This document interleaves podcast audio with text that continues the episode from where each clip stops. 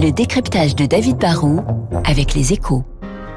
Et avec la Banque Postale, engagée aux côtés de ceux qui font l'économie de demain. Bonjour David. Bonjour Renaud. Il y a un nouveau terme avec lequel on va devoir apprendre à se familiariser, c'est celui de réparabilité. Oui, alors c'est pas facile à prononcer, mais c'est facile à comprendre. Hein. La réparabilité, c'est la capacité que l'on a à faire réparer un produit, et en particulier un produit électronique. Hein. Pendant longtemps, notre réflexe était, quand un produit était en panne, bah, de juste le jeter, on préférait, parce que c'est plus simple et pas forcément plus cher de remplacer que de réparer.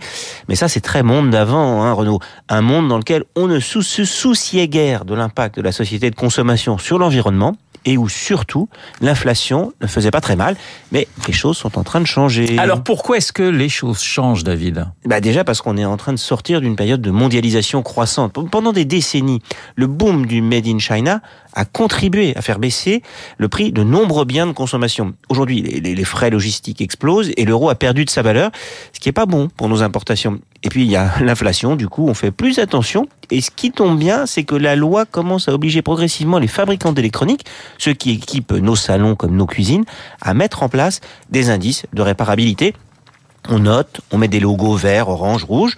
On le fait depuis 2021 pour les smartphones et les téléviseurs, mais aussi les tondeuses, les ordinateurs portables. Et à partir de, ce mois de novembre, on le fera aussi pour euh, tous les lave-linges, les lave-vaisselle, les aspirateurs. Les fabricants en fait doivent s'engager sur la disponibilité des pièces et la facilité du démontage. Alors David, comment réagissent les fabricants à cette nouvelle contrainte bah, En fait plutôt bien, parce que les, premiers à avoir mis l'accent sur la capacité qu'on a à réparer leurs objets voient que c'est un bon, un bon argument marketing. Euh, Seb s'est engagé à proposer des pièces de rechange pendant 10 ans. Fnac Darty note les produits et a remarqué que les produits les mieux notés se vendaient entre 2 et 4 fois mieux. Du coup, bah, toute la filière réunie au sein de ce qu'on appelle le, le, GIFAM accepte de s'engager sur un système de notation plus simple et lance son site pour que le consommateur puisse s'informer de façon transparente.